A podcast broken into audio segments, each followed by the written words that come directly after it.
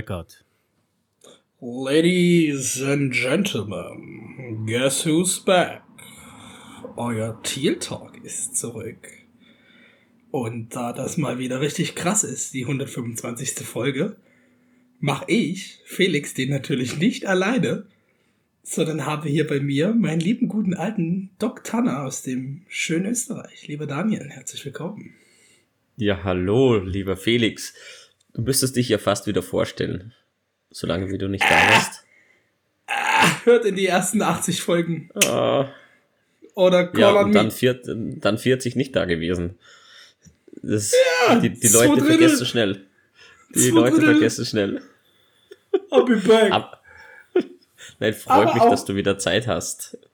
Coole Wir Sache. sind nicht alleine, lieber Daniel. Äh, Wir haben ebenfalls so einen. Also du hast mir gesagt, er heißt ähm, Vince und Genau. kommt wohl aus dem Speckgürtel von Berlin. Ja, ja, anscheinend. Ich glaube, das ist korrekt, ja. Hallo, Mhm. willkommen. Lange nicht gehört. Und ja, Felix, mit Druck und so, ne? das war okay. Nee, wi- wirklich wieder mal ein schönes Intro. Ja, Felix, schön, dass wir auch wieder zu dritt ja. sind. Das ist halt toll. Die Stammbesetzung ist Cool, wieder zusammen. ja. Endlich. Und auch noch an die Zuhörer, Welcome to the Future. Müsste man jetzt eigentlich diesen Song einspielen, falls ihr Ja. den kennt.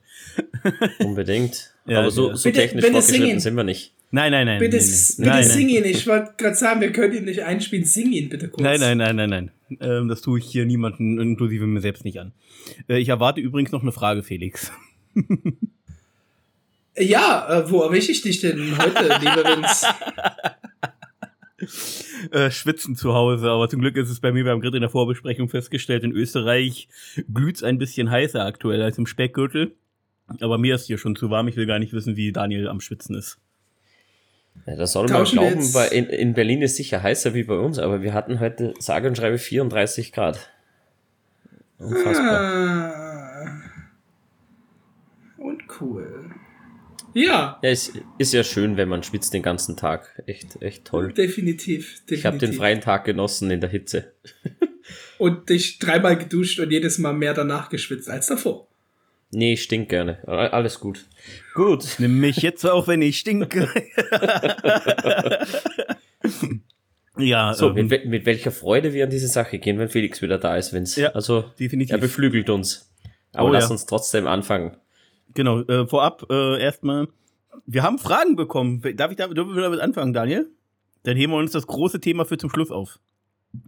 Damit die Zuhörer dranbleiben. Ja, du überrascht mich zwar. Jetzt muss ich da umswitchen. Moment. So.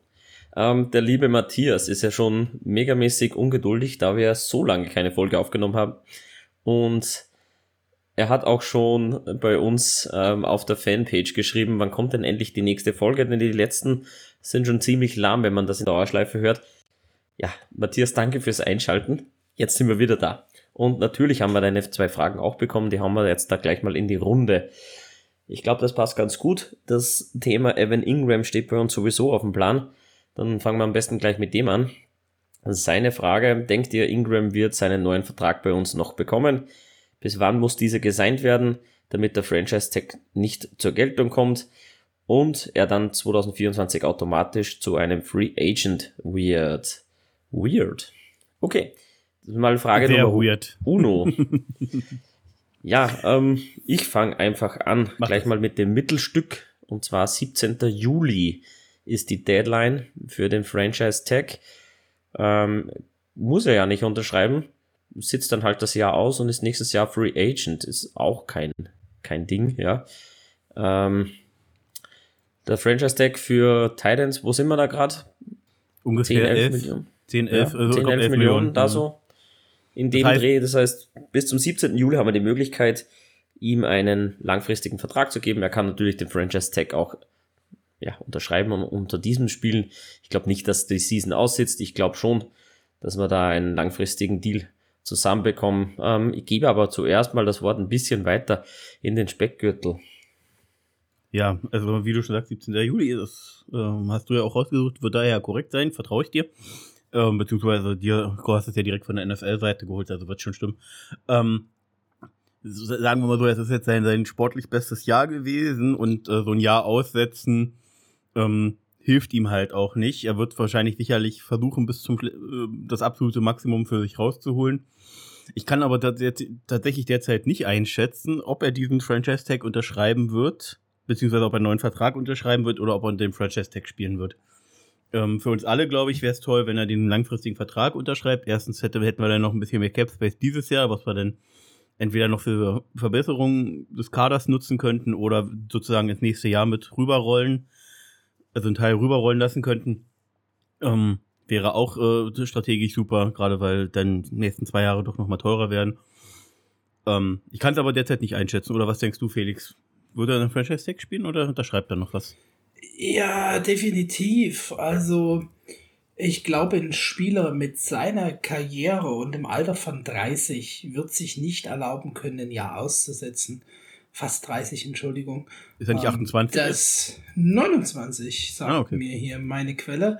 Ähm, ja, dann auf die 30 zugehen. Das ist jetzt ein Jahr Franchise-Tag, wo er performen muss, um sich auch woanders, falls wir ihn den nicht geben, einen guten Vertrag anzubieten, weil er wird nur noch einen Deal für schätzungsweise Bauchgefühl drei Jahre bekommen. Ähm, einfach so ein Bauchgefühl. Können auch vier sein und was weiß ich, oder fünf und man kommt eher raus, aber so, das ist, glaube ich, wie, wie die Liga ihn einschätzen wird, so vom Value. Ähm, er sollte den Deal halt einfach bei uns bekommen, weil ich finde, unsere Offense hat einen mega Schub mit ihm bekommen. Ist ein Spielertyp, den ich einfach mag. Der wird uns gut tun, der tut Taylor gut und dann in Kombination mit Calvin Ridley, Say Jones, Christian Kirk und ein paar anderen, die nach Bälle fangen können bei uns ähm, wichtiger Teil, glaube ich, unserer Offense. Und ich denke, wir werden schon einiges daran tun, den auch über dieses eine Jahr zu halten. Und ich glaube, das ist die Win-Win-Situation, dass er nicht aussetzen wird aufgrund von Alter und Entwicklungsstand schon in seiner Karriere. ich glaube, das ist auch der oh. Grund, warum es ein bisschen länger dauert. Ist meine persönliche Meinung. Die Jaguars werden schon eine genaue Vorstellung haben, was sie ihm für einen Vertrag geben.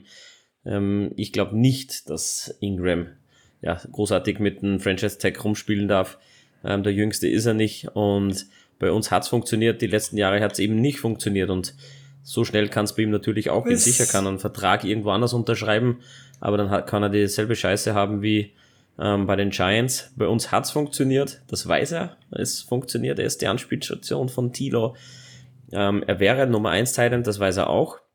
Und der Franchise Tag ist nicht zu wenig. Ähm, 10, 11 Millionen haben oder nicht haben, ist schon eine, elf, eine schöne Sache. 11-3. 11-3 sind so genannt over sogar, cap. Ja. Und das ist ein sehr guter Punkt, Daniel. Also diese Rolle, die er auch bei uns hat, sollte auch er durch seine bisherige Karriere schätzen, weil ähm, ja, ich bin doch lieber Part of something und habe halt 11 Millionen und krieg dann vielleicht einen Deal mit irgendwie 8, 9, 10 per Year, anstatt irgendwie auf der Bank zu sitzen. Ich glaube, das sollte er auch mittlerweile den Stand haben.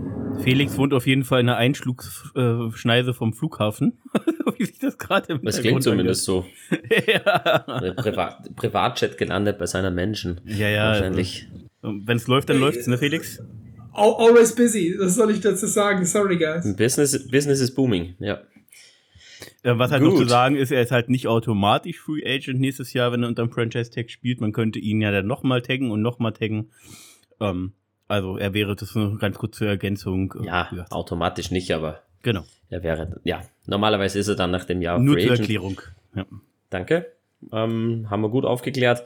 Ja, ich glaube, wir werden die Vertragsverlängerung schon hinbekommen. So ein, so ein Drei-Jahres-Deal schwebt halt mir prinzipiell vor. Wir müssen halt einfach gucken, dass wir genug Cap frei haben, um unsere äh, Key Positions zu besetzen. Und ähm, Tilo wird einfach bezahlt werden und da müssen wir halt schauen, dass die Millionchen da passen. Ähm, Kannst mir vorstellen, dass wir ihn da gut binden und wenn nicht, wird er unter dem Franchise-Tag spielen. Ich glaube, ich gehe eigentlich zu 100% davon aus, dass wir Evan Ingram noch in Jacksonville ziehen werden, zumindest dieses Jahr.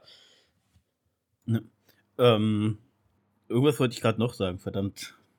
Achso, Daniel, äh, noch mal ganz kurz off-topic, also halb off-topic was eingestreut. Wir hatten ja beim letzten Mal als wir aufgenommen haben, da kam ja die äh, Handfolge 2 äh, raus und die hattest du zu dem Zeitpunkt nicht geguckt. Hast du das nachgeholt? Das wollte ich noch wissen, weil die war ja sehr interessant. Ich wollte es mir ja dann danach angucken, ich war aber zu müde und bin schlafen gegangen. So ist es halt, wenn man spät aufnimmt. Und ehrlich gesagt, ich habe voll drauf vergessen. Ich habe es immer noch nicht gesehen. Aber er dürft gern spoilern. Ist mir wirklich wurscht. Okay, Ich weil ich hatte, ich, ich habe ja, schon ein vergessen. bisschen- hab ja schon ein bisschen was angedeutet. Sie haben halt, äh, Felix, hast du es gesehen? Folge 2 von der Hand? Nein, nein, sorry. Soll ich spoilern oder nicht? weil irgendwann Du, für, die nicht mehr drüber Zuhörer, für die Zuhörer darfst du gern spoilern. Ähm, ne, wir hatten doch ähm, in den Interviews immer gesagt, irgendwie, dass man an Tag zwei äh, irgendwie mehrere, mehrere Gespräche versucht hat zu führen, um hochzutraden. Nach dem Bixby-Pick wohl, ähm, oder schon vorher allgemein. Und tatsächlich kam dann an, Pick, an Tag drei ja dann ein Pick, der uns alle ein bisschen überrascht hat. Und so wie sie da gejubelt haben, war es genau der Spieler, für den sie hochtraden wollten. Sie wollten für Ventrell Miller insgesamt irgendwie 16 Mal hochtraden. Und es hat nicht geklappt und die hatten ihn trotzdem bekommen. Und ich glaube, das war so eine Sache, die hat mich echt schockiert. Also irgendwie. Das, ich hätte die ganze Zeit gedacht, die wollen für einen Corner hoch, aber dass es für Ventrell Miller war, für den die hoch wollten, hat mich schockiert. Wenn du es so erzählst, schockiert es mich auch. Ich bin immer noch wegen des Picks schockiert und jetzt sagst du mir mal 16 Mal für ihn hochtraden. Honestly? Ja. Also irgendwas müssen sie ja in ihm sehen, aber er ist halt, also ich verstehe es halt nicht, er ist halt weit davon entfernt, perfekt zu sein, ist langsam, etwas langsamer in seinen Reads noch und er ist halt auch nicht mehr der Jüngste, er ist 24 schon. Ähm, ich frage mich, welche, welche Lernkurve sie erwarten oder wie schlecht sie diese äh, Draft-Class eingeschätzt haben, dass, es, dass sie für so einen Spieler hochgehen wollten. Also das fand ich echt überraschend. Ja, vor allem mit dem Roster, was wir auf seiner Position bereits Ja, haben. er, also er ist wahrscheinlich eher der Ulu Kuhn als der Devin Lloyd. Das muss man dazu sagen. Linebacker klingt zwar so, als wenn wir da tief besetzt sind, aber jemanden, der äh, Ulu Kuhn im Notfall ersetzen kann, das wäre ja höchstens Quarterman und ich glaube, da sind wir uns sicher, dass da schon Qualitätsabfall zu sehen ist. Aber ein bisschen überrascht bin ich halt trotzdem. Ja, ich verstehe halt nicht, dass die Jaguars ihn so weit vorne auf dem Board hatten und andere Spieler gar nicht. Das ist schon, ist, ist eine wirklich spannende Sache. Ich, ich habe keine Ahnung, wie Ich sie ihn da ranken können. Ich beglückwünsche persönlich, ich bin noch gespannt, wie er sich jetzt macht in, der, in den Preseason Games, aber ich beglückwünsche, wie gesagt, die, die Atlanta Falcons, dass sie sich Anfang Runde 4 Clark Phillips geholt haben, von dem Slot Corner halt ich persönlich ja sehr viel. Aber mal gucken. So, es war jedenfalls nur Ja, kurz auf Topic. prin prinzipiell verfolgen wir ja einen Plan, wenn sie ihn auf äh, so weit oben haben und auch hochtraden würden, werden sie schon irgendwas sehen. Wir können sowieso erst evaluieren, wenn mal zwei, drei Jahre rum sind. Stelle vor, er explodiert, spielt dann, ersetzt Ulukun langfristig, dann sind wir happy und wenn der sechs Jahre bei uns spielt, ist es auch noch immer genug, dann hat sich der Pick auch ausgezahlt.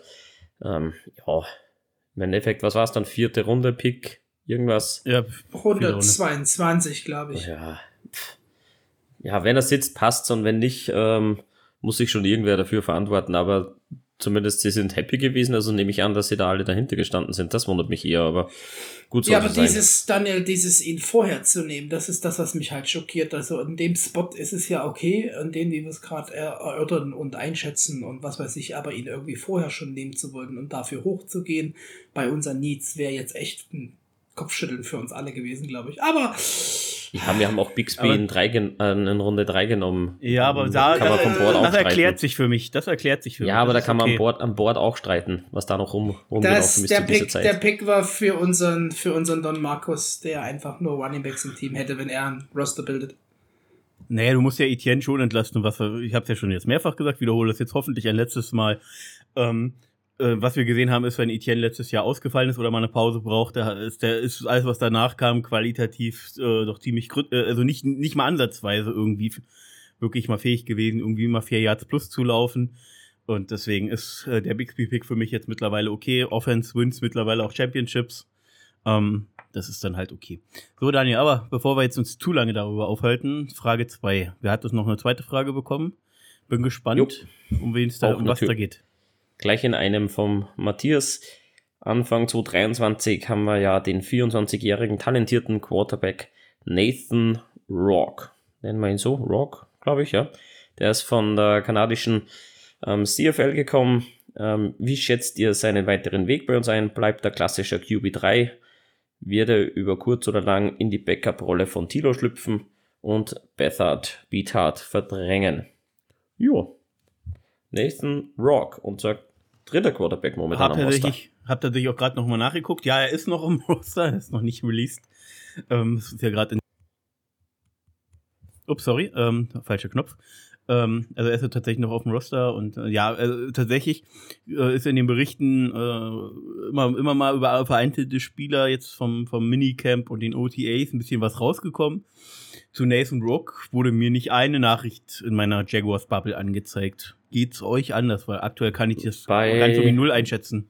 Dual Daily, ähm, John DeLua, glaube ich, kurz Nathan Rock angesprochen, dass er irrsinnig tolle Bälle, äh, Bälle dabei hatte, mit, mit ordentlich Zunder dahinter, aber genauso viele ähm, ja, katastrophale Pässe. Äh, ist, glaube ich, ja, sehr inkonstant, was, was das ganze Quarterback-Play betrifft.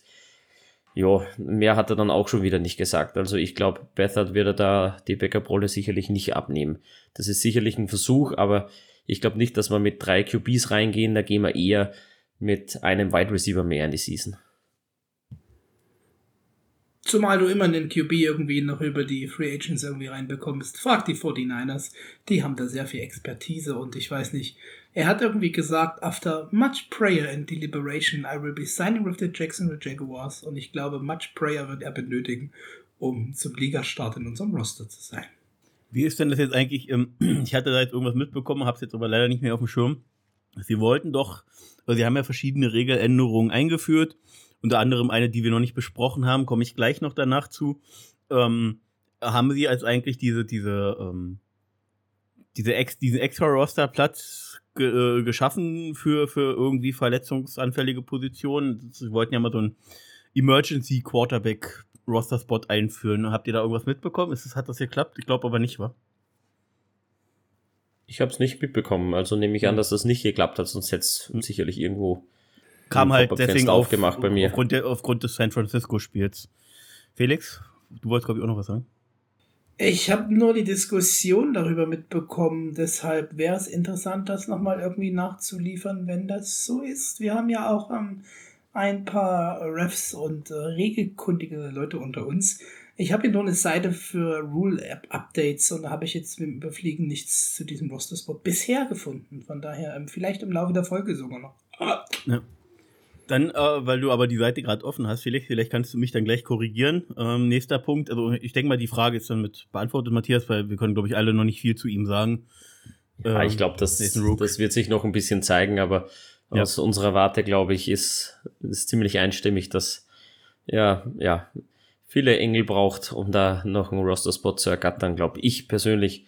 Es sei denn, es kommt eine Verletzung daher, aber so der dritte Spot, mal einen Quarterback ausprobieren, ist sicherlich da, aber ob das klappt, wage ich zu bezweifeln. Wir Ja. brauchen ja vor allem auch einen, der über Special Teams und im Training dann irgendwie ähm, diese dritte Rolle irgendwie füllt. Ähm, das kann erstmal seine Rolle werden. Ähm, sicherlich wird er Entwicklungszeit noch ein bisschen brauchen. Ist jetzt aber auch schon 25, was ja für Quarterbacks jetzt noch kein Alter ist, aber wir werden sehen, was passiert, wenn wir dran denken, wie wir alle mit 25 teilweise drauf waren. Naja, huiuiui. Egal. Ähm, egal. So, ne, wie gesagt, nächstes Thema äh, wurde mehrfach äh, beim im Jaguars Podcast besprochen. Sicherlich auch in vielen anderen Podcasts in Amerika, aber wir sind Jaguar-Fans. Ähm, die neue Regeländerung, die habt ihr sicherlich mitbekommen, was die Kickoffs angeht. Wenn dieser Kickoff gemacht wird und irgendwie innerhalb der 25-Yard-Line, sei es auch nur an der 6 sozusagen, soweit ich verstanden habe, äh, äh, aufs Knie gegangen wird oder auf oder ein Fair Catch angezeigt wird, dann wird startet das Spiel automatisch an der 25. Die Jaguars sind nicht ganz happy damit. So viele Spieler sind auch nicht happy damit. Ähm, soll jetzt erstmal ein Jahr ausprobiert werden. Kurze Frage, habt ihr das noch auf dem Schirm oder wollen wir das in die nächste Folge verschieben?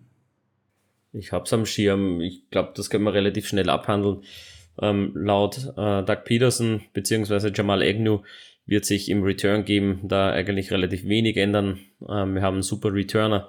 Sollte der Ball irgendwo an der ja, 5, 6, 7, keine Ahnung, 10 runterkommen ähm, und Agnew sieht die Lücke, dann wird er schon den Turbo zünden. Ich glaube, dahingehend wird sich nicht sonderlich viel ändern. Ich verstehe es einfach nicht, warum er das macht. Ähm, ja, sicherlich klar, man will Verletzungsrisiko ähm, weiterhin minimieren, aber ob das so sinnvoll ist, jetzt kannst du quasi nicht mal mehr Shortkicks machen, damit du ja zumindest die das returnende Team ein bisschen ja, unter Druck setzt, wenn du einen High-Kick machst, der irgendwo im Eck an der 1-2 runterkommt. Das spielt halt jetzt auch nicht mehr. Der fängt den, kniet ab und die Sache ist erledigt, statt es dann auf 25. Ich verstehe es nicht ganz. Wo, wo viele ja befürchten, auch, auch ähm, unter anderem ähm, John Oja, H.P. Shadrick vom Jaguars Podcast, ähm, dass das halt, dass das Special Teams sozusagen weiter dezimiert wird äh, in seiner, in seinen Möglichkeiten, in seiner Wichtigkeit und dass es halt prinzipiell halt sozusagen ja irgendwann, dass es fast schon ganz gestrichen ist. Ähm, ich bin persönlich jetzt auch wirklich kein Freund davon. Wie gesagt, äh, klar, man will das Spiel irgendwo ein Stück weit sicherer machen für vermeintlich unnötige Dinge. Äh, hat ja auch äh, einige sinnvolle Regelungen äh, verändert. Aber das sind hier unter anderem Veränderungen, die mir halt nicht gefallen, die mich immer wieder an dieses Hauspark-Folge erinnern. Die Bilder, glaube ich, die GIFs kennen fast alle, dieses Sarkaster-Ball, wo man dann irgendwann anfängt, sich nur noch zu umarmen, äh, damit einem halt nichts passiert. Also es, jeder, der da reingeht in die NFL und sein Geld verdient, weiß halt im Prinzip, was passieren kann. Das ist dieses Risiko. Ähm, und das halt immer weiter zu minimieren, sowohl für die Spieler ist es, wie gesagt, nicht toll, man kann sich weniger zeigen. Ähm, Gerade über Special Teams äh, kommen ja viele Spieler dann irgendwann nach oben, also ich verstehe es nicht ganz. Aber Felix, du bist hier der Coach, der eigentlich aktive im Football. Was denkst What? du darüber? Ich habe gerade bei der Regel ein bisschen ausgestiegen, aber ich kann damit für euch jetzt committen, dass es die Regel für den Notfall-Quarterback dieses Jahr geben wird und ähm, ein Roster-Spot für den Notfall-Quarterback nicht auf den aktiven Kader von 46 Playern angerechnet wird. Das heißt, diese Third QB-Rule wird es geben und zu dem anderen, ich bin erstmal raus. Schade. ich, Aber danke, dass du es nachgeguckt hast, sagen wir so. Es ist warm und spät und Multitasking ja. hat nachgelassen. Alles gut, alles gut. Ähm, so, Daniel, wollen wir noch ein bisschen was über die Camps besprechen, bevor wir jo, zum gern. Baulichen kommen. Ja, gern, gern. Ähm, die Camps finden, na gut, jetzt nicht mehr, jetzt sind sie in der, in der wohlverdienten Pause im Urlaub vermutlich, ähm, haben noch im TIA Bank stattgefunden. Ähm, jetzt ist mal erstmal Urlaub angesagt bis Juli. Irgendwann, wann haben wir wieder Trainingsstart? Aber Mitte was Ende bislang Juli, passiert, ja. jo, ich glaube, ähm, jetzt haben sie mal, glaube ich, drei, vier Wochen Pause und dann geht's ins Miller Electric Center. Zu dem kommen wir auf jeden Fall auch noch. Aber zurück zum Camp. Ähm, was kann man sagen? Ja, Josh Allen ist wieder aufgetaucht. Ähm, hat auch gleich ein Interview gegeben, hat gesagt, er hat letztes Jahr äh, nicht die Stats und nicht die Leistung abgerufen, die er sich selber wünscht.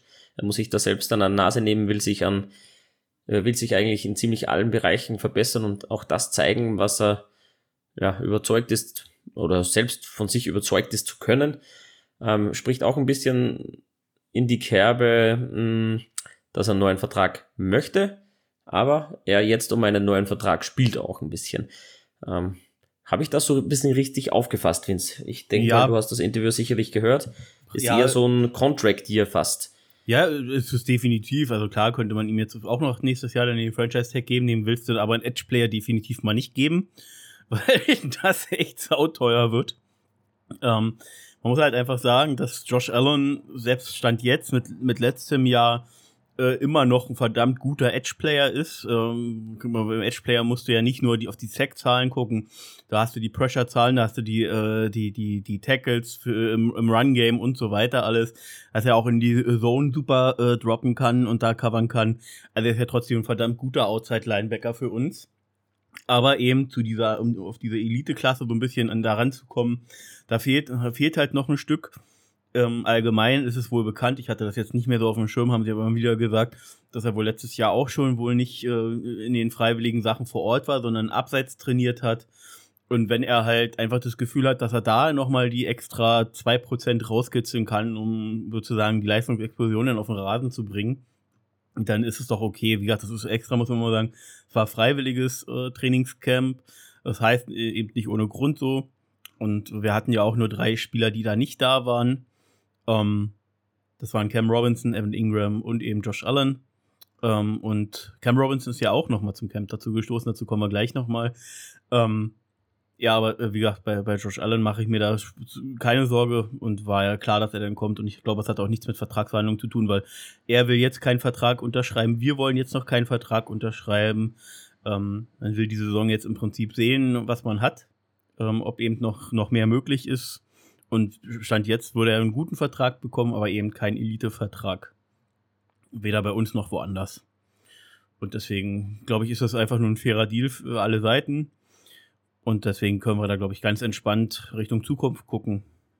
Und wenn es halt nicht funktioniert und man ihn dann nicht behalten sollte oder er explodiert und man kann es sich nicht leisten, dann findet, findet sich, finden sich immer noch Lösungen. Also ich bin da ganz entspannt. Ja, ähnlich entspannt wie ich. Ja. Cam ja, Robinson ist übrigens auch aufgetaucht, wie gerade schon gesagt, ähm, der ja der eine Sperre bekommen soll. Die ist aber immer noch nicht offiziell gemacht worden. Ähm, hatten wir auch letztens im Podcast besprochen, wahrscheinlich, weil eben diese, äh, lässt sich die NFL wohl jetzt immer mehr Zeit dafür ähm, bei solchen Sperren, weil man eben nicht noch irgendwie in, in Widerspruch und Neuverhandlungen geben will. Man will im Prinzip gleich eine Lösung finden, die für alle Seiten irgendwie passt, die dann gleich akzeptiert wird, um dann eben diese dieses, diesen Tratsch und diese Diskussion aus den Medien so ein bisschen rauszuhalten, hat natürlich immer was Zweischneidiges. Ähm, aber ich glaube, das ist dann hier okay. Gleichzeitig wollen die Jaguars natürlich und auch Cam Robinson und die NFL, wir wollen dann alle irgendwann mal wissen, wie sieht's dann nun aus, weil es ja dann schon ein Unterschied ist, ob es zwei, vier Spiele sind oder ob es sechs, acht Spiele sind. Also ähm, deswegen prinzipiell, glaube Felix würde mir da vielleicht zustimmen, wenn er denn äh, fit ist, ist er definitiv einfach einer unserer zwei besten O-Liner. Und deswegen glaube ich, ist es wichtig, dass wir da irgendwann mal Klarheit haben, oder Felix? Ihr seid mir jetzt viel zu schnell über Josh Allen rüber, da muss ich noch mal kurz ähm, zurückhaken, denn eure Entspannung überrascht mich doch stark. Jetzt mag man von PFF halten, was er will, dort war er aber in der Top 10. Es war seine beste Saison letztes Jahr, wenn man jetzt grade-technisch geht. 21 Hits, 49 Harrys, 7 6. Ähm, es wird jemand geben, der Josh Allen bezahlt. Also das, das ist die Liga einfach, die bezahlt Pass Rusher. Und da bin ich einfach nur lieber Daniel bei uns, die gefühlt schon vor anderthalb Jahren sagten, ähm, schnell verlängern, denn er hat diese Leistungssteigerung in der Entwicklung über die Seasons gezeigt und jetzt kommt die nächste obendrauf. Also ich bin da nicht ganz so entspannt, weil schlussendlich läuft es am Ende über den Franchise-Tag und da sagte der liebe Vince, das ist schon teuer oder wir verlieren Josh Allen. Habe ich wenig Bock drauf. Ja, wie gesagt, er ist definitiv insgesamt, habe ich ja gesagt, einer der, der, der besseren oder besten äh, Edge-Spieler überhaupt. Wie gesagt, wenn du die Run-Defense eben alles mit reinzählst. Ähm, ich glaube aber, dass auch sie wissen, worauf, dass die Fans ein bisschen Spektakel wollen und dass das alles auch nochmal in die, in die Finanzierung des Vertrags mit reinspielt. Ähm, dass einfach die, die, die reinen Sackzahlen halt nicht das ist, was er will und das ist auch nicht das, was das äh, Franchise will. Ich glaube, deswegen hat man da sich jetzt immer noch, hat wartet man entsprechend ab und wir haben nächstes Jahr noch genug Möglichkeiten, ähm, wieder Cap zu schaffen. Deswegen bin ich mir eigentlich ziemlich sicher, dass wenn wir ihn verlängern, dann wollen, dann können wir ihn auch verlängern. Ich finde den Zeitpunkt für Josh Allen fast besser als wie für uns. Das auf jeden Fall. Hätte man ihm den Vertrag schon gegeben, hätte man langfristig sicherlich einen besseren Plan. Ich glaube, ähm, in diesem System, wo es einfach ein bisschen besser funktioniert, werden die Zahlen natürlich, glaube ich, dieses Jahr nochmal besser werden. Das heißt, mehr Geld nächstes Jahr muss man einfach gucken. Ich bin entspannt, weil er auf jeden Fall ähm, 2023, 2024 bei uns spielen wird, wird seine Duftnote setzen. Da bin ich absolut happy. Ähm, mit Trayvon Walker zusammen ähm, macht das schon Spaß. Mir persönlich macht halt einfach das dahinter ein bisschen mehr Sorgen. Das ist einfach ähm, Arden Key, der Jacksonville erbaut hat, jetzt leider beim Stadionbau nicht dabei sein kann, ist weg. Dahinter fehlt es mir einfach ein bisschen. Jordan Smith ist wieder da, da nochmal zurück zum Camp. Aber ansonsten, ja, mal sehen, was da noch kommt. Ich glaube, irgendwie einen Plan werden wir schon haben, aber mir geht es trotzdem ein bisschen ab. Ich bin nur froh, dass wir Josh Allen und Trayvon Walker dieses Jahr auf jeden Fall sehen. Ich bin sehr weit bei dir, lieber Daniel, ähm, dass so dieses Drumrum für die Rotation, was drauf ankommt, da einfach noch nicht auf dem Level ist, wo man sich wünscht. Also in der Mitte haben wir halt einfach Gotses, Hamilton, Harris, Fatokasi ähm, und ein paar weitere lange Liste, ne? Aber gerade auf den Edges fehlt da schon mindestens noch einer für die Rotation, zumal wir ja einfach wissen, dass es Caleb Wong leider nicht war. Ne? Also da bin ich voll bei dir. Und gerade deswegen sehe ich es halt einfach kritisch, wenn die Gefahr noch besteht, dass wir zusätzlich noch einen Josh Allen verlieren. Also wir hätten meiner Meinung nach auch getrost noch einen der unserer ersten zwei Picks in den Edge Guy äh, pumpen können und hätten uns nicht beschweren können, wenn wir es gemacht hätten. Aber das ist vielleicht der Typ, der einfach ähm, D-Liner liebt. Aber ja, man muss halt einfach dazu sagen, dass in der Edge-Rotation, klar, ist ein anderer Spielertyp, aber was wir ähm, mit unserem Rookie-Edge-Rusher haben, dessen Name mir gerade nicht einfällt, und der ist ja auch noch nicht in der Liste. Jazir Abdullah. Jazir Abdullah. Ähm, ich tatsächlich glaube, dass wir den sehr effektiv einsetzen können, weil der ist ein ganz kleines Stück kleiner als äh, ein Gakwe, ganz kleines Stück kleiner, ist aber auch unglaublich bullig gebaut, hat äh, äh, hat die meisten Sexzahlen äh, in der ACC letztes Jahr gehabt, hat auch die Jahre davor schon gesammelt gehabt. Und das ist jetzt natürlich kein Starter. Ja, davon können wir, das, das wissen wir. Aber das ist jemand, der, der, äh, wenn du den reinbringst bei äh, Third and Long, den du da äh, losschickst und der, äh, der macht dann, der macht Druck. Also ich halte von dem sehr viel äh, gerade in bestimmten Situationen, glaube ich, können wir den sehr effektiv einsetzen. Bei Jordan Smith bin ich endlich mal gespannt, irgendwas zu sehen, weil da wissen wir alle gerade noch nicht, was wir bekommen.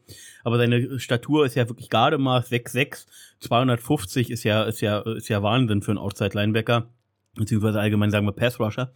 Und ähm, bin gespannt, was, was er jetzt nach den letzten zwei Jahren mit äh, ständig Verletzungen endlich mal produzieren kann. Und bei Chasson müssen wir abwarten. Ja, also ich glaube nicht, dass wir da noch eine große Leistungsexplosion sehen, aber wenn er uns sagt, dieses jetzt kommende Jahr irgendwie in eine Situation auch wieder ein bisschen Pass Rush erzeugt, dann können wir das, glaube ich, äh, insgesamt schon auffangen, was wir über Arden Key verloren haben. Nicht, was Arden Key über Insight geliefert hat. Das wird, das werden, wird auf andere Schultern verteilt werden müssen. Beziehungsweise vielleicht rutscht dann bei, bei eben so genannten Third and Long Situationen Trayvon Walker auch rein in die Mitte. Ähm, wird jetzt wohl dieses im, wurde im Camp jetzt wohl schon öfters mal ausprobiert, dass er eben nicht nur diesen klassischen äh, Outside Linebacker Passwash Rolle macht, sondern dass er auch mal Inside jetzt spielt. Ähm, bin gespannt, was. Ich glaube aber, dass wir insgesamt Spieler haben, die das auffangen können, den Verlust von Arnki. Ob wir uns dann aber insgesamt deutlich verbessern zum letzten Jahr, wird man sehen. Dann habe ich noch schnell drei Punkte, damit ich es nicht ganz vergesse. Ähm, erstens mal, ähm, von Chason spielt zum ersten Mal, seit er in die NFL gekommen ist, mit demselben Coaching-Staff wie letztes Jahr, also wie ein Jahr davor. Ähm, da sehe ich auf jeden Fall Potenzial, dass mal ein bisschen was geht. Er, hat mal du, zwei Saisonen, ja, denselben Coach. Voll, vollkommen richtig, Daniel. Und das ist nämlich, was man immer so im, im Fernsehsonntag gar nicht so sieht. Und es gibt halt auch Guys, denen ist es egal. Keine Ahnung, Joey Bowser ist, glaube ich, egal, wer ihn coacht oder Nick Bowser. Aber es gibt halt Guys, für die ist das wichtig und auch diese Systemfrage. Und da schätze ich ihn halt so ein. Das heißt, wir haben schon nochmal die Chance, einen Sprung zu sehen. Wünschen wir uns vor allem, glaube ich, Daniel, wir beide. Vor allem, wenn der Sprung so weit kommt, dass du sagst, er ist dir, er ist für dich ein Rotational Guy, dann wäre ich ja schon absolut zufrieden und dann kannst du auch dran denken, dass du ihm eine schöne Vertragsverlängerung gibst, wo du sagst, okay, du bist mein Rotational Guy, du kommst da rein für gewisse Situationen. Wenn er dir das diese Season zeigt, was er zumindest halbwegs drauf hat. Er ist mit viel Vorschusslorbeeren in die Liga gekommen, das hat er niemals erreicht. 3-6 in drei Seasons einfach ja unterirdisch für so einen Pick. Jetzt hat er zum ersten Mal wirklich dieselben Coaches wie im, im Vorjahr. Und wenn er da so einen Sprung macht, wo du sagst, okay, der gibt dir das für die Rotation, nehme ich das absolut mit. Ähm, zweiter Punkt, Jordan Smith. Ein paar Videos sind aufgeploppt auf Twitter, man hat es gesehen. Ja, der Typ ist, äh, hat nicht nur Gardemaße, sondern sieht einfach noch viel größer und muskulöser aus, als, er am Papier steht. Sieht schon, ja, ordentlich flüssig aus, ähm, ordentlich quick und ähm, zumindest was die Videos herzeigen, macht das ein bisschen Spaß. Wie das dann wirklich, ähm, ja, gegen Gegenspiel ist und nicht nur gegen Dummies, werden wir dann sehen im Laufe der Zeit. Und Punkt 3, ähm, es ist noch nicht zu spät, einen Veteranen zu holen. Also ähm, ich glaube, keiner muss sich stressen. Doug Peterson hat gesagt, er will seinen Guys einfach die Zeit geben und für das sind auch die Trainingcamps gut. Ein wirklicher Veteran braucht das auch nicht unbedingt. Ähm, die Team Activities da, der weiß genau, was er zu tun hat, der trainiert sowieso von zu Hause aus, ähm, hält sich da fit und ich glaube, wir werden sicherlich mm, nach dem Start vom Trainingscamp noch eine Edition machen, ob es jetzt zum Beispiel ein Trade ist wie ein Daniel Hunter Oder vielleicht ein Free Agent, der irgendwo am Markt rumgeistert, so wie ein Yannick Ngakwe, das werden wir dann sehen. Aber ich glaube, so werden wir nicht in die Seasons starten. Und wir holen uns noch einen Veteran dazu. Ich glaube, da könnt ihr mir beipflichten. Wie du, wie du noch mal gerade Daniel Hunter erwähnt hast, ist mir noch mal dieser super Bleacher Report Post äh, eingefallen. Danke, Felix. Also jetzt der andere Felix, mein Kater hat die gerade aus mir geworfen. Ähm, die hatten ja tatsächlich vorgeschlagen, irgendwie äh, Shay Song und irgendwie äh, Kompensationspick gegen Daniel Hunter und einen Siebtrunden-Pick. ich glaube, da sind wir uns einig, wenn man das irgendwie geldmäßig machbar ist, sollte man das tun, aber äh, sehr unwahrscheinlich, dass dieses Wunschszenario dort eintritt. Ja, jetzt ist er ja noch günstig. Er steckt ja im Rookie-Deal. Also jetzt wäre es ja für uns heuer wäre es ja optimal, aber ja, ja das wir haben sie ja, sich auch bezahlen lassen. Ja, ja, du nächstes Jahr dann äh, musst ihm den Vertrag geben, sonst verlierst du ihn wieder und alles. Also, wenn es jetzt ein Jahr funktioniert und er richtig abrasiert, dann kann man sowas ja schon mal machen. Ähm, aber ja, mal gucken. Ähm, was ich noch zum Camp ich sagen wollte, übrigens, auch noch wollte ich schnell noch beiwohnen für die Veterans und wie aktuell jetzt die Liste, die ich hier schon mal davor aufgenommen hatte, weil wir immer gerne über Veterans äh, diskutieren, ist, kann ich nicht sagen, aber da sind schon, wenn die aktuell ist, ein paar Namen, die uns wirklich auch helfen. Du hast gerade Janek Ngogri genannt. Ich habe den Kerl bei uns geliebt. Ich habe den Benno Malte wissens auch bei den Ravens geliebt. Ich mag den einfach. Äh, Tyson Alu Alu soll das meiner Meinung nach nicht sein. Der hat uns verarscht. ähm, ja, keine Ahnung. Es gibt auf jeden Fall noch ein paar und ähm, wir werden aber auf jeden Fall schon Arden Key und Dwayne Smoot vermissen, weil ich glaube, die haben letztes Jahr schon unsere D-Line auf ein Level gehoben einfach. Also jetzt nicht, dass er doch, eigentlich sind sie auch schon herausgestochen, gerade Arden Key mit seinen Stats auch, aber so generell ist da einfach ein Level gewesen, was wir jetzt erstmal ersetzen müssen. Und bisher ersetzen wir es für mich mit viel Hoffnung. Und das ist so ein bisschen, kann gut gehen, muss es aber nicht. Ja, du kannst dir theoretisch auch einen Veteran holen, der heute verletzt sich auch. Also im Endeffekt hast du ja noch genug Zeit und ich hab, bin immer noch ein großer Fan von Justin Houston. Äh, war ich immer, werde ich wahrscheinlich immer sein. Das wäre ja so mein Wunschspieler für die Rotation. Wirklich mal ein Veteran mit viel Erfahrung mit viel äh, Siegerfahrung auch schon. Ähm, der kann so einem jungen Team halt nochmal mit seiner Erfahrung nochmal auf ein Stück anderes Level, vielleicht äh, die Spieler auf ein anderes Level bringen. Also schon, wenn er sich auf diese Rolle einlässt und deswegen das würde, würde mir persönlich ganz gut gefallen. Ich wollte Robert Quinn, glaube ich, war auch noch Free Aber egal, wir brauchen jetzt nicht ja. über Namen diskutieren. Mach mal weiter, ja. lieber Vince. Äh, eine Sache aus dem Camp wollte ich noch erwähnen, das hatten wir im Jaguars Podcast erwähnt, dass Anton Harrison äh, wohl insgesamt ziemlich gut aussieht. Ähm, er aber äh, ziemlich gestruggelt hat, als dann Josh Allen wiederkam. Also gegen die Raps gegen Josh Allen war wohl war wohl sehr schwierig für ihn. Ähm, um, um das mal so dezent zu sagen, also da hat er wohl die meisten Raps verloren. Ähm, ansonsten macht er sich aber wohl ganz gut und das wollte deswegen erwähne ich das auch nochmal. Also er ist ja nicht nur unser First-Round-Pick, sondern muss im Prinzip gleich da auf der rechten Seite ersetzen und da nochmal die, die Erwartung runterhalten. Ich hoffe, dass man einfach eine Entwicklung übers Jahr sieht, dass er immer konstanter wird. Aber ich glaube, niemand von uns äh, braucht große Hoffnungen haben, dass er von Day One so ein absoluter, äh, so eine absolute Säule ist, der ähm, gleich auf aller, allerhöchstem Niveau spielt. Ich glaube, der Junge braucht einfach noch der Zeit, ist ja auch noch verdammt jung. Es wird, glaube ich, auch erst 21 oder ist 21 Grad erst geworden, irgendwie so. Ähm, also deswegen, um da, der Junge wird noch ein bisschen Zeit brauchen, wird seine Rookie-Mistakes machen. Aber ich bin da große Hoffnung, dass der ein Riesenpotenzial hat. So. Ansonsten hat man, äh, war übrigens noch überraschend, dass fürs ähm, für die OTAs oder fürs Mandate, also auf jeden Fall nicht für das Freiwillige, dass äh, Kevin Ridley noch da blieb und halt die vermeintlichen anderen Offense-Starter halt schon alle weg waren, weil er wohl äh, langsam herangeführt werden soll. Das nochmal kurz zur Erwähnung. Ich glaube, ist auch durchaus sinnvoll und er hat ja auch immer gesagt, dass er das Trainingsplatz vermisst. Ich denke mal, deswegen wird er damit auch keine Probleme haben. Oder wie seht ihr das? Felix. Wie siehst du das? ja, voll gut. Äh, danke. äh, Calvin Ridley, wir hatten es ja immer, der hat ja neben, also die, die Men Mental Things, die wir bei ihm hat. Und gerade deswegen ist es, glaube ich, auch sehr wichtig, ihn langsam ranzuführen und auch als Franchise irgendwie so eine Sicherheit zu geben. Also ich begrüße das einfach, ihm nicht zu sagen, es ist ein Business, braucht man nicht diskutieren, da kommen wir jetzt nicht drum rum, aber ihm da eine gewisse ja, Sicherheit drum, drum zu geben und auch zu sagen, hey, hier nehmt ein paar Raps mehr mit und keine Ahnung, Buddy, wir sind für dich da. Das, glaube ich, hilft ihm, um wirklich zu performen. Und ähm, mal so gesehen, einen sehr guten Artikel irgendwie gelesen, wo es um den Einfluss eben von solchen Receivern auf QBs ging. Ähm, ich glaube, da können wir zumindest viel erwarten. Das ist zumindest, was ich tue. Ähm, kann den euch nachher mal schicken. Das war sehr spannend, wo die wirklich aufgeführt haben, was denn zum Beispiel den Stefan Dix mit einem Josh, Josh Allen gemacht hat, also mit den falschen äh, Tyreek Hill mit Tua etc. Jetzt ist Calvin Ridley in seinen Jahren davor halt auch echt ein Receiver, den man sehr weit oben haben musste, meiner Meinung nach. Ähm, oder eben Jalen Hurts war dabei mit, ähm, ihr wisst schon, äh, Brown. Ja, dass solche Receiver einfach auch echt QBs nochmal helfen und das ist, glaube ich, schon die Rolle, die man ihm auch geben muss, Stück für Stück und die er auch einnehmen möchte. Von daher voll gut, umso mehr er da macht.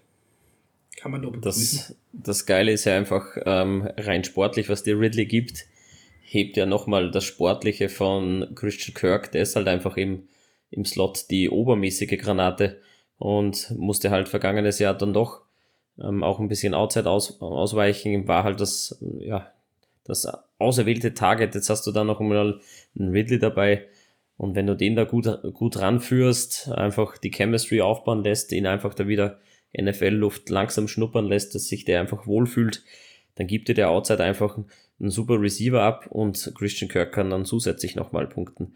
Und die Defense kann halt nicht alle Spieler rausnehmen. Dann hast du dahinter auch noch einen Say Jones oder einen Parker Washington, der sich im Camp ganz gut macht. Ähm, rein von den Videos, die man da so sieht. Gut, dass du Say nennst. Ich hatte ihn nämlich jetzt ja auch reingeworfen. Das, was die letzte Saison gezeigt hat, ist einfach, ist jetzt nicht der wow, mega Nummer 2 Receiver wie den T. Higgins oder keine Ahnung, der Devonta Smith, aber es ist einfach es ist so, so solider Guy.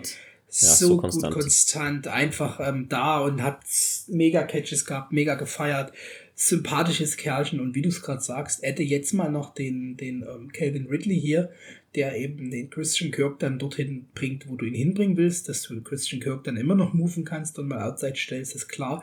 Aber du hast einfach mal einen Calvin Ridley, der wirklich geproved hat, was er kann, meiner Meinung nach, ähm, da nochmal als Waffe. Also das ist schon eine gute Edition gewesen und für das, was wir ihn, für was wir ihn bekommen haben, auch echt gut. Ich kenne viele und dann auch der Roman, falls er uns jetzt hört, irgendwann wieder, keine Ahnung, ähm, Grüße gehen raus, der mega das gefeiert hat. Also das ist schon ein Receiver, freue ich mich drauf.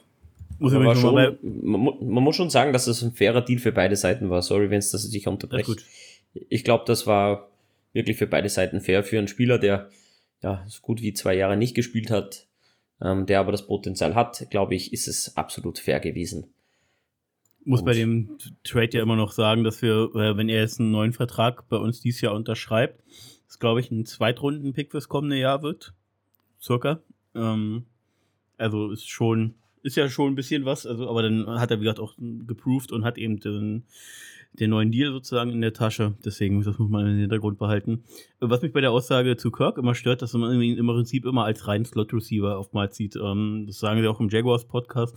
Finde ich halt gar nicht. Also ich finde halt, seine Stärke ist, dass er sowohl eben Outside als auch den Slot wirklich gut macht.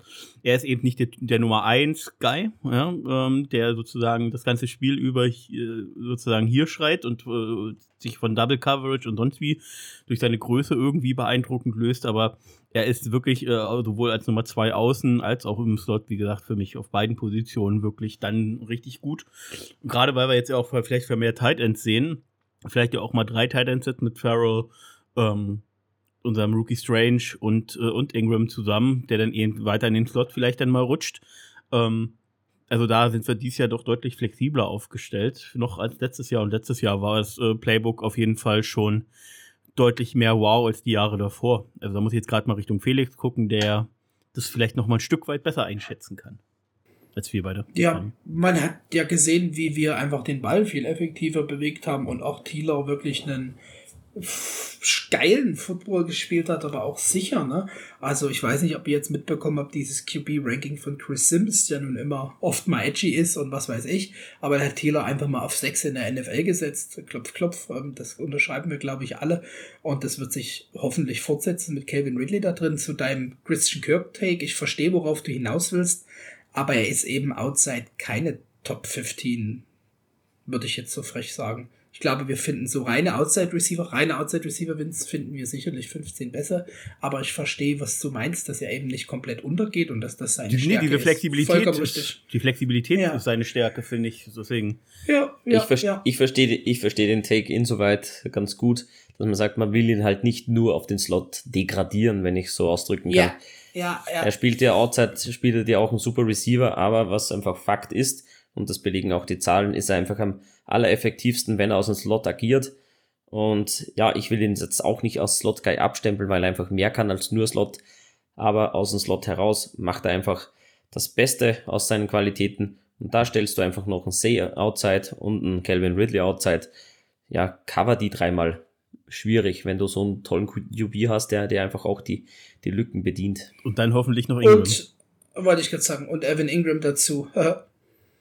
Ja, deswegen. Ja, und dann kommen wir nämlich, Kommen wir noch kurz, bevor wir schnell zu den Baulichen kommen, weil wir sind doch schon gut in der Zeit der fort, fortgeschritten. Äh, kurze Frage, äh, vielleicht die äh, vermeintlich einzige Baustelle in der Offense, die wir noch haben, ist die O-Line. Ähm, kurze Frage, wie schätzt ihr das ein? Weil ich habe ja meinen Take mittlerweile, aber ich will euch erstmal das Wort geben, bevor ich erstmal meinen Monolog halte. Ja, ich bin eigentlich gar nicht so unzufrieden allgemein. Wenn du jetzt mit, mit Harrison und ähm, rechts mit, wie heißt er denn schon wieder? Na, Meinst links Little, und rechts Little? Harrison? Ja, ja, ja. ja, genau, so umdreht, umgedreht wollte ich sagen. Ähm, ich glaube auch, dass, ähm, dass wir mit, mit Center gut bedient sind. Left Guard ist die einzige Baustelle, die ich persönlich sehe. Ähm, mit Brandon Scherf haben wir einen, einen tollen Right Guard. Ähm, ja, also ich glaube, weniger Probleme werden wir haben, wenn Cam Robinson wieder da ist, der den Left Tackle spielt und dann vielleicht einen Walker Little auf Guard reinschieben. Dann bin ich absolut happy, aber so würde ich mal jetzt auf Left Guard ein bisschen eine Baustelle sehen. Aber ansonsten bin ich gar nicht so unzufrieden. Wobei man immer noch sagen muss, dass Tyler Shetley das letztes Jahr super gespielt hat, also oder gut gespielt hat, super ist vielleicht übertrieben, aber wirklich gut gespielt hat. Ähm, und äh, wir ja abwarten müssen, wenn Ben Bartsch wieder ins Trainingscamp einsteige. Das soll ja irgendwann jetzt im Trainingscamp sein. Im Laufe des Trainingscamps, dass er wohl wieder einsteigen kann. Ähm, wie weit der dann ist im Prinzip und wie lange eben die Sperre von Cam Robinson wird. Weil ich glaube, wenn der wieder da ist, wird es hochgradig interessant, weil ich kann mir nicht vorstellen, dass Walker Little irgendwie auf Guard zu schieben ist. Genauso wenig irgendwie bei, äh, bei Cam Robinson und bei Harrison. Ähm, sagt man denn vielleicht, ähm, okay, gut, äh, wir brauchen sowieso drei gute Swing, wir brauchen sowieso einen guten Swing-Tackle, äh, besetzen Cam Robinson oder wenn Little bis dahin nicht performt, den einen oder anderen dann auf die Bank oder vielleicht auch Harrison. Oder äh, ist vielleicht auch denkbar, dass man dann äh, äh, Cam Robinson vielleicht noch tradet. Klar, das Dead Penalty dieses Jahr im laufenden Jahr wäre dann sehr hoch, aber man hätte noch einen Gewinn, äh, anstatt ihn nächstes Jahr sozusagen mit, mit kleinem Penalty sozusagen zu cutten. Also das kann man auf jeden Fall gut beobachten und das bleibt, das bleibt auf jeden Fall für mich sehr spannend jetzt noch im Laufe der ganzen Saison. Oder Felix? Ich würde nicht traden. Also ich finde die Tackle-Position ist auch immer mal für eine Verletzung gut. Du läufst, glaube ich, auf den Zahn, wenn du nur zwei gute Tackles in dieser Liga hast und keinen, der, wie du schon sagst, als Swing-Tackle reingeht. Und mit Swing-Tackle, ich meine jetzt nichts gegen Josh Wells, der wird nicht jünger. Aber der kann dir das auch nicht drei, vier, fünf Spiele spielen, meiner Meinung nach. Deswegen sollte man hier schon mit drei Tackles in, ins Rennen gehen. Und wir haben am Anfang, meiner Meinung nach, eigentlich ja gar keine Wahl durch die Sperre von Cam Robinson. Und der muss sich dann, was er machen wird, weil er echt nicht schlecht ist, proven gegen die anderen zwei, die dann halt schon mal drei, vier, fünf Spiele Vorsprung haben. Guard Position ist so ein Ding. Ich würde kurz nochmal auf Luke Fortner kommen. Der hat das solide, solide gut gemacht. Der muss halt daran anknüpfen und ja, verbessern muss er sich trotzdem, finde ich. Und Schürf könnte schon mal wieder, ein- also da fand ich, war die Spanne so weit, wisst ihr? Der hat echt Spiele, wo du sagst, dafür haben wir ihn gesigned. Und der hat Spiele, wo ich sagte, dafür haben wir jetzt das Mehrgeld für Norwell investiert, von Norwell quasi weg, ne? Ähm, dieser- was ich nicht ganz so gesehen habe. Also das so im Bei dieser Schurft-Diskussion muss ich einspringen, Felix. Ich muss dir mitten ins Wort fallen, weil mich das, auch wenn die Jaguars drüber reden, weil die zumindest das auch immer gleich noch erwähnen. Ähm, der Mann hat halt mindestens ein Drittel der Saison, das Ende des Drittels hat er halt mit einer Abdomenverletzung durchgezogen. Ja, also du weißt ganz genau, dass, äh, dass bei Laienspielern sozusagen die ganze Rumpfmuskulatur, da holt, Bein- und Rumpfmuskulatur, da, da holt er die Kraft raus. Nicht durch seine dicken Arme, sondern hauptsächlich über die, über die, über die Core sozusagen, also über die Rumpfmuskulatur. Wenn da halt eine Verletzung vorliegt, ich finde, dafür hat er dann immer noch sehr solide bis wirklich sehr gut gespielt. Also ich möchte Scherf hier einfach verteidigen und hoffe, dass das dieses Jahr dann zu sehen ist. Ja, ich verstehe deinen Weg der Verteidigung, aber das ist halt seine Decision mit der Verletzung zu spielen, verstehst du? Am Ende ja jetzt sogar noch mehr zu riskieren, wenn es sich lang zieht. Und unterm Strich bleibt, finde ich, so im Vergleich zu Brandon Scherf davor seine, für seine Verhältnisse schlechteste Season. Und das ist was, was man meiner Meinung nach nicht, nicht vom, vom, also ignorieren kann. Und dass er halt immer mal Verletzungen hat, zeigt seine ganze Karriere. Das haben wir beim Signing diskutiert. Und dass das jetzt ein gutes Signing ist, brauchen wir auch nicht diskutieren. Es ist halt einfach mal vielleicht wieder ein einfach mehr erwartet von mir gewesen, verstehst du? Also gerade weil wir jetzt sagen, Tyler Shadley hat solide gespielt, da fiel, fiel der Unterschied in Euronen gar nicht so groß auf, um es jetzt ganz so salopp zu sagen. Und schlussendlich ist es das, woran wir jeden bei uns in der O-Line messen müssen. Ne? Also was kostet er uns und was bringt er uns? Das ist Business und Roster Building. Und da muss ich sagen, kann er sich maybe wegen Verletzung aber schon noch ein Stück steigern. Aber ähm, das heißt ja nicht, dass wir nicht trotzdem eine solide O-Line aufstellen können. Und mal ehrlich, ich finde, wir brauchen keine Top 5 O-Line. Ähm, wir brauchen aber keine Top 20 O-Line. Die sollte schon irgendwie sich zwischen 15 aufwärts bewegen, meine Meinung. Und dann werden wir mit guten, guten Play-Call und einem guten QB und einem guten Receiver-Core den Ball bewegen und Travis Etienne, der läuft. Von Also- daher, Also was das Geld angeht, glaube ich, sehe ich es ein bisschen anders. Auch zumindest ist deutlich das Zeichen der Jaguars äh, mit der Vertragsumstrukturierung so, dass du ja im Prinzip das Geld äh, nach, nach hinten verlegst und einen Signing-Bonus jetzt gleich gibt es dahingehend, dass sie, ähm, dass sie wissen, was sie an ihm haben. Ähm, meine, meine Einschätzung der Situation, aber es ist ja auch okay, dass du das anders siehst. Ähm, zu Fortner noch ganz kurz, definitiv ähm, bin ich ja auch der Meinung, dass er sich verbessern muss, aber ich glaube, das war auch nicht anders zu erwarten. Rookie Center haben es in der Liga in den aller, allermeisten Fällen sehr, sehr schwer. Ähm, Creed Humphrey war, wird da im Prinzip immer als Vergleich gezogen. Ja, aber es ist halt nicht jeder ein Creed Humphrey, beziehungsweise die aller, allerwenigsten Menschen, äh, die Center in der NFL spielen und als Rookie reinkommen, sind ein Creed Humphrey. Ähm, deswegen glaube ich, ist das okay. Ähm, ich, irgendeine Seite, war es auch wieder äh, ESPN oder irgendwas, hat ja so eine Liste gemacht, Rookies on, on the Hot Seat sozusagen nach der ersten Season. Da war Fortner, glaube ich, auf zwei gelistet, Ja, Devin so, Lloyd eine, auf vier. so ein Bullshit, das- ich hab's Also da, gesehen. also da, da ist mir ja auch wirklich die Hutschnur fast geplatzt. Also hätte ich, hätte ich nicht im Prinzip fast mehr drüber lachen müssen, wäre ich, glaube ich, ausgeflippt, weil das war ja der größte Blödsinn aller Zeiten. Nee, das ist, das ist eine Blödsinn, das ist absoluter Blödsinn. Äh, Für einen Rookie super gespielt, in meinen Augen. Ähm, klar, die Konstanz hat noch ein bisschen gefehlt, aber trotzdem wartet doch mal einfach das Year 2 ab und das haben wir jetzt dann auch. Ähm, ja, da gleich mal da von, von Hot Seat zu sprechen, ist schon ein bisschen hart, aber Finde ich allgemein ich äh, möchte, völlig egal, welcher Rookie da drauf steht. Zustimmen. Völlig egal, Voll welcher Rookie da zustimmen. drauf steht. Und wenn es ein Titan-Rookie ist, also nach Jahr 1 da irgendwie zu meinen Rookie on the Hot Seat, wenn er nicht gerade irgendwie nebenbei noch, äh, ich sag jetzt mal salopp, und das meine ich aber nicht salopp, irgendwelche Frauen geschlagen hat, irgendwelche Kinder mit einem Stock verprügelt hat oder andere Scheiße gebaut hat, dann hat ein Rookie auf dieser Liste einfach nichts zu suchen, egal wie er sportlich abgeliefert hat. Also das ist so ein Schwachsinn, nach Jahr 1 so eine Liste aufzustellen, Ja, sorgt es halt nur wieder für Klicks und. Geld und es ist Ja, auch soll man Season, auch es muss einfach viel Scheiße produziert und geschrieben werden, es hilft dann nichts. Ja, was auf jeden Fall nicht scheiße ist, haha, ähm, ist das Mill Electric Center. Das war jetzt dann im Juli bekommen werden. Ähm, der Umzug ist soweit schon, dass die Kisten gepackt werden und schon ein bisschen rübergetragen werden ins neue Center. Die Schlüssel bekommen wir am 1. Juli. Ist auch nicht mehr, nicht mehr allzu lang, also in einer anderthalb Wochen bekommen wir mal die Schlüssel dafür. Dann sollte dann alles erledigt sein. Und mit Start vom Trainingscamp werden wir dann schon im Miller Electric Center sein. Ähm, es gibt überdachte Plätze für Fans und ähm, Presse. Das freut die, die Herrschaften da drüben auch recht. Ja, und was haben wir noch? Ähm, nachhaltig gebaut mit Solarpanelen und und und. Ähm, wird ein Schmuckstück, da freue ich mich irrsinnig drauf, wenn wir da trainieren können und wirklich unter besten Bedingungen da spielen und nicht irgendwo in einen Bus hüpfen müssen und irgendwo zu einer Highschool fahren. Ja, da bin ich schon mal gespannt. ja, wird äh, allgemein unglaublich wichtig sein. Ähm, auch, auch die Fitnessräume sind jetzt deutlich größer. Wir haben gesagt, im alten Stadion, das ist halt 95 eröffnet worden, ähm, 94 gebaut, dann in dem Dreh. Ähm, das ist halt einfach nicht mehr sozusagen, sagen wir mal wieder, für den heutigen Standard mit den ganzen, mit der ganzen Staffgröße und den ganzen Sp- Hunderten von Spielern, sage ich jetzt mal, die du da hast, äh, ein bisschen übertrieben. Ähm, Deswegen ähm, hast du jetzt im Prinzip äh, Trainings- und Organisationen sozusagen besser unter einem Dach, hast mehr Platz für alles und ähm, wird auch für die, für die Spieler und wichtig sein und eben nicht nur für diese Season, sondern einfach auch langfristig ein wichtiges Projekt für die Jaguars als Franchise, Franchise oder Felix?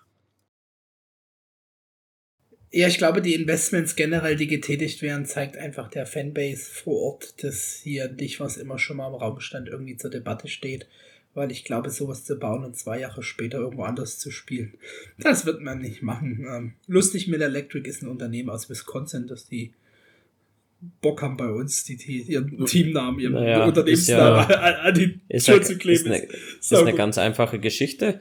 Es steht noch ein größerer Bau an und wo sicherlich vielleicht Elektronik auch verbaut wird, so ein, zwei Kabel. Und wenn da Miller Electric ähm, vielleicht schon, ja, ja, wie soll man sagen, man, man bringt sich in Stellung, sagen wir es so. Für was sie sich in Stellung bringen, ist das Stadium of the Future. Vince, willst du damit anfangen? Du hast das schon zum Beginn des Podcasts die, die Zukunft erwähnt. Ehrlich, ehrlich gesagt äh, würde ich gern Felix einleiten lassen. Er ist so selten hier mittlerweile, dann möchte ich so viel Redezeit von Felix haben wie möglich.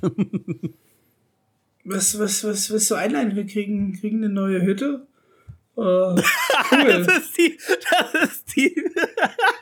Ja, ganz trocken. Wir bekommen eine neue Hütte. Absolut richtig. Cool. Brauchen wir nicht mehr weiter drüber reden. Podcast abgeschlossen. Das war eine schöne Folge. Wir, wir kriegen eine neue Hütte für viel Geld. Hütte mit Dach.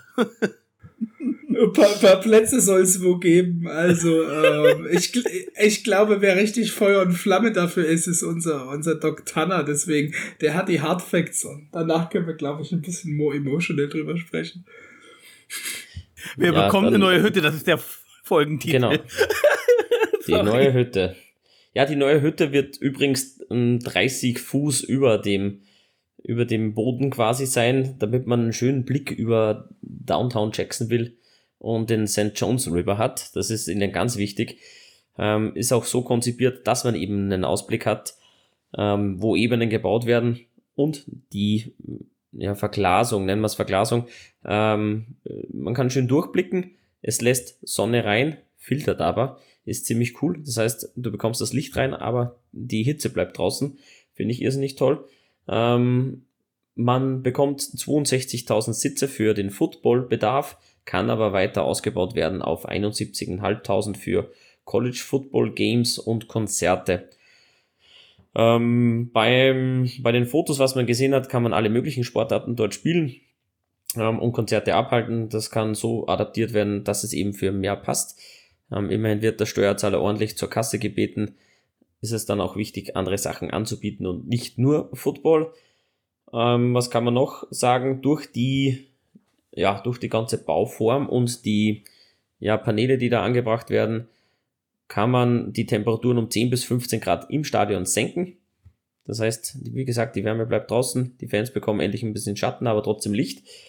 Jo, das richtig coole, Daniel, an dem Fakt ist, ich war halt in unserem Büro im Vorstandsbereich mit Klimaanlage und wenn du dann ins Treppenhaus gehst, dann ist es wie eine Wand und genau diesen Effekt wirst du haben, wenn du aus unserem Stadion gehst. Ja, es ist halt einfach bitter notwendig, da was zu machen. Ich, ich meine, unsere Fans Absolut. sitzen da in der prallen Sonne.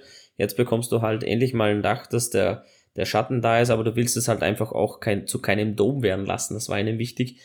Deswegen ähm, wird das so weit offen sein, dass man sagt, okay, Hitze bleibt draußen, aber ähm, Licht kommt rein und wird das sicherlich ein geiles Feeling machen. Ich glaube, die Paneele sind schon woanders auch verbaut worden, aber ich weiß nicht wo. War das bei den Rams? Also, sie haben halt das schon Sta- verbaut, so Paneele. Sie haben, sie haben das Stadion halt äh, allgemein so ein bisschen von der Bauart, also von der Dachform halt schon ein bisschen mit dem SoFi Stadium irgendwie verglichen. Passt für mich ist aber nicht ganz der Vergleich. Architekt.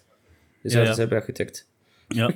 ähm, Wollte ich gerade sagen. Also es ist halt einfach mal wirklich dieselbe Handschrift, ne? Was, also Zufall, hahaha, aber ich meine, auch wenn ich derselbe Architekt bin, kann ich es ja mal anders machen, aber er zieht da schon diese, diese Linie durch. Also so der erste Release war, fand ich so ein, man nimmt diese Raiders-Toilette von der einen Seite, nur nicht in schwarz, und klatscht die mit dem SoFi Stadium zusammen, rührt einmal kräftig und schwupps steht unsere neue Hütte da.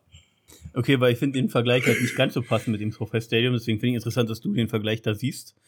Ähm, vielleicht bin ich da aber auch zu wenig Architekt, um das einschätzen zu können. Ja, Ted Mosby, Architekt. Ja, genau. Ähm, kurze Sache sie der wollen ja nicht nur, Sexarchitekt. sie wollen ja nicht äh, nur, ähm, jetzt geht der Podcast hier eine ganz komische Wendung ein. ähm, versuchen wir wieder aufs Thema zu kommen. Äh, Gott. Also sie wollen ja nicht nur College und, und, und Konzerte und so haben, sondern die wollen. Du, du, du. Shit, ähm. Zum Teufel Wir hier los. brauchen wieder so ein, wir brauchen wieder so, so Hot Jingles irgendwie da im, im Podcast. Das Ja. fehlt uns ein bisschen. So, jedenfalls ähm, wollen sie ja auch äh, zusätzlich ähm, die ähm, äh, Fußballnationalmannschaftsspiele haben, das haben sie gesagt, dadurch. Ähm, und gleichzeitig äh, war ihnen auch sehr wichtig, weil Super Bowl haben sie nicht erwähnt. Ich glaube, da sind die Einschätzungen klar, dass Jacksonville vielleicht als Stadt nicht groß genug ist für den Super Bowl. Aber äh, die wollen den NFL-Draft bekommen. Nach Jacksonville ins Stadium oder rund ums Stadium. Und ähm, dadurch auch die ganze Infrastruktur. Daniel, zum Geld, glaube ich, bist du noch nicht gekommen. Das würde ich jetzt mal kurz Genau, übernehmen. das, das machen wir jetzt. Hm? Genau, also das, äh, der ganze Stadionbau mit Außenanlagen rundherum soll wohl knapp 2 Milliarden betragen. Davon muss man aber ganz klar sagen, sind ungefähr 1,3 bis 1,4 Milliarden fürs Stadion geplant. Diese Kostenberechnung bezieht sich aber wohl darauf, dass man zwei Jahre außerhalb spielt und zwei äh, und dann eben in diesen zwei Jahren sozusagen ähm, ähm, dann baut. Wenn man jetzt sozusagen diesen Plan nimmt, dass man vier Jahre baut und ähm, im Stadion selbst nebenbei spielt, erhöhen sich die Kosten allein aufgrund dessen, dass natürlich die Preise Stück für Stück auch steigen.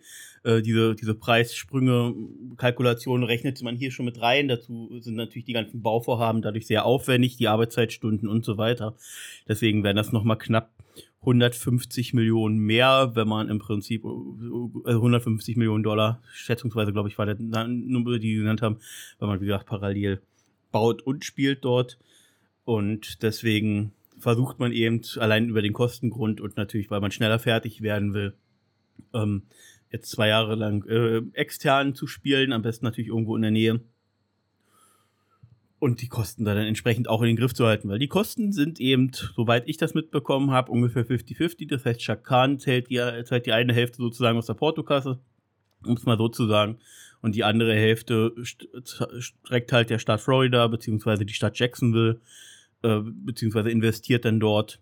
Deswegen sind diese rundum Investitionen halt auch so wichtig, weil man damit sozusagen auch beim Steuerzahler werben kann und allgemein die Be- Lebhaftigkeit der Stadt Jacksonville steigert und die, Vor Mehrwert allem von. Downtown steigert. Ähm, Ja. In den amerikanischen Podcasts, was gerade was die Jaguars betrifft, sie sprechen immer wieder davon, dass es halt für die Stadt Jacksonville eine Chance ist, Downtown zu beleben. Ähm, die Frage ist da gestellt worden, wann bist du das letzte Mal durch Downtown gegangen? Ähm, ja, ewig nicht mehr, weil es einfach nicht sehenswert oder erlebenswert genug ist.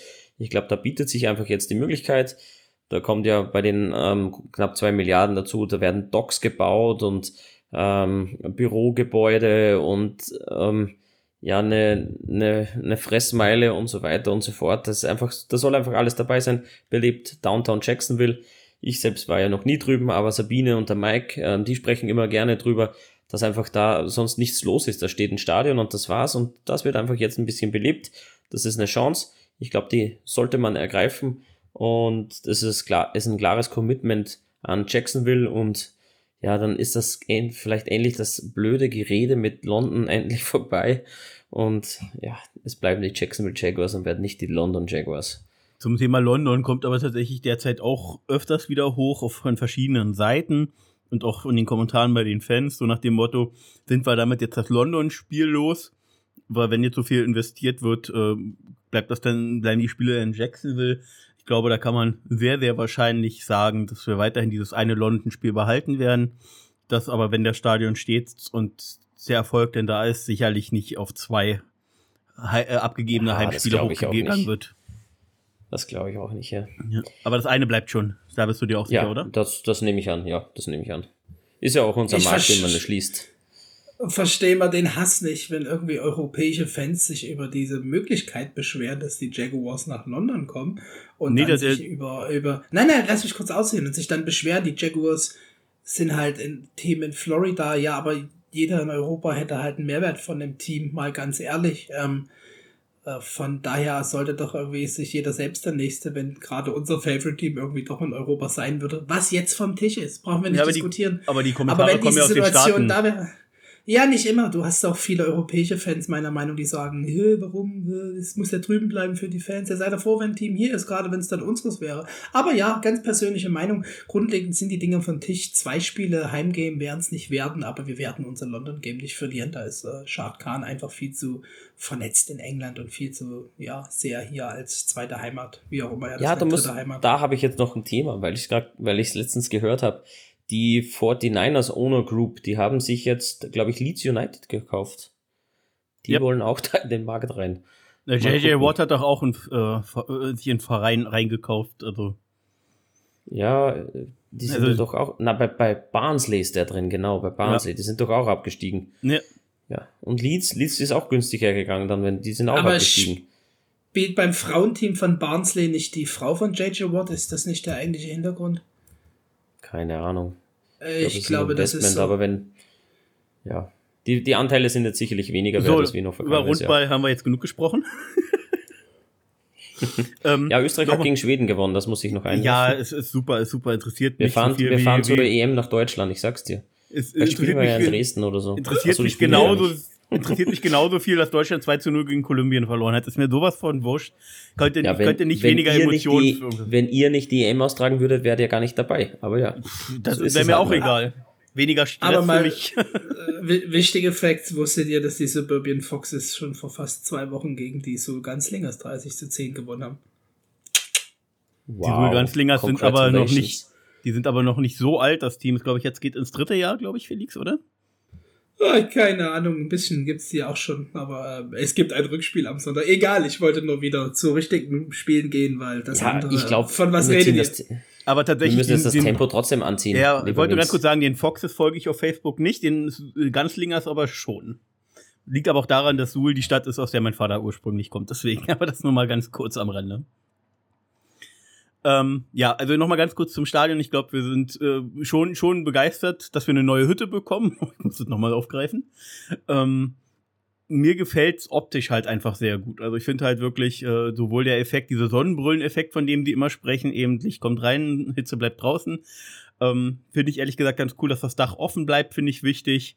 Und die Architektur gefällt mir halt auch ganz gut. Man muss natürlich abwarten, wie sieht's nachher wirklich fertig gebaut aus. Aber innen mit diesen ganzen äh, seitlichen LED-Sachen jetzt, die so ein bisschen auch geschwungen sind, gefällt mir ganz gut. Dass wir den Pool behalten, finde ich cool. Und der, äh, der Look äh, gerade vom, vom Innenraum sozusagen, das hat halt auf jeden Fall schon was. Und ich finde es cool, dass sie auch den, wie gesagt, eine Renovierung machen und somit eben nicht alles komplett neu bauen. Ähm, finde ich aus nachhaltig Gründen auch immer noch ganz gut. Also ich gebe den ganzen, ich ich freue mich riesig drauf und ich denke, euch geht's ähnlich, oder?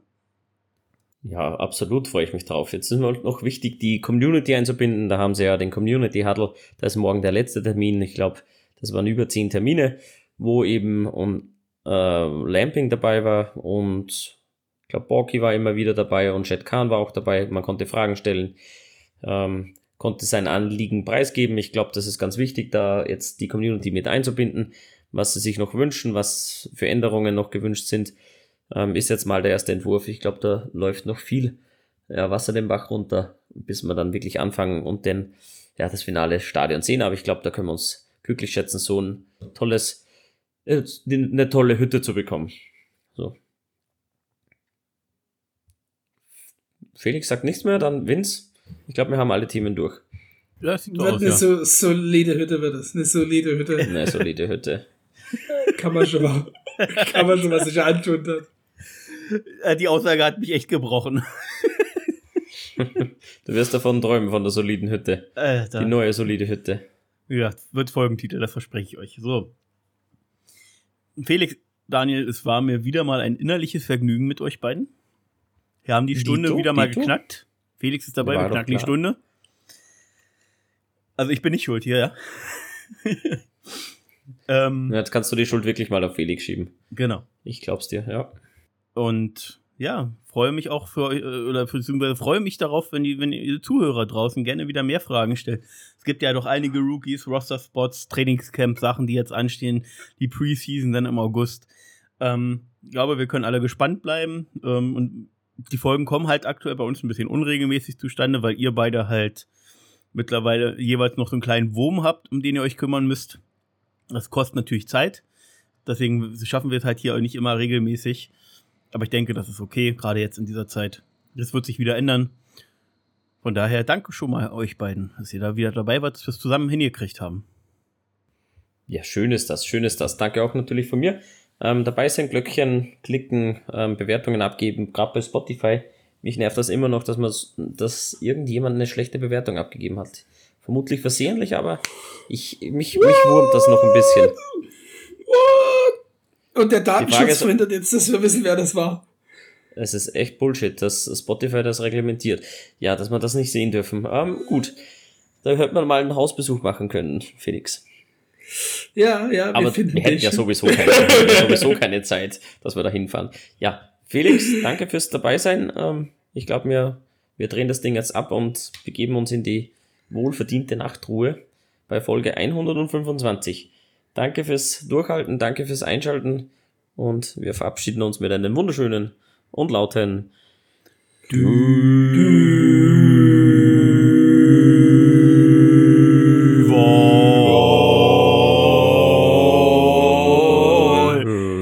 Und folge endlich den Foxys Wins.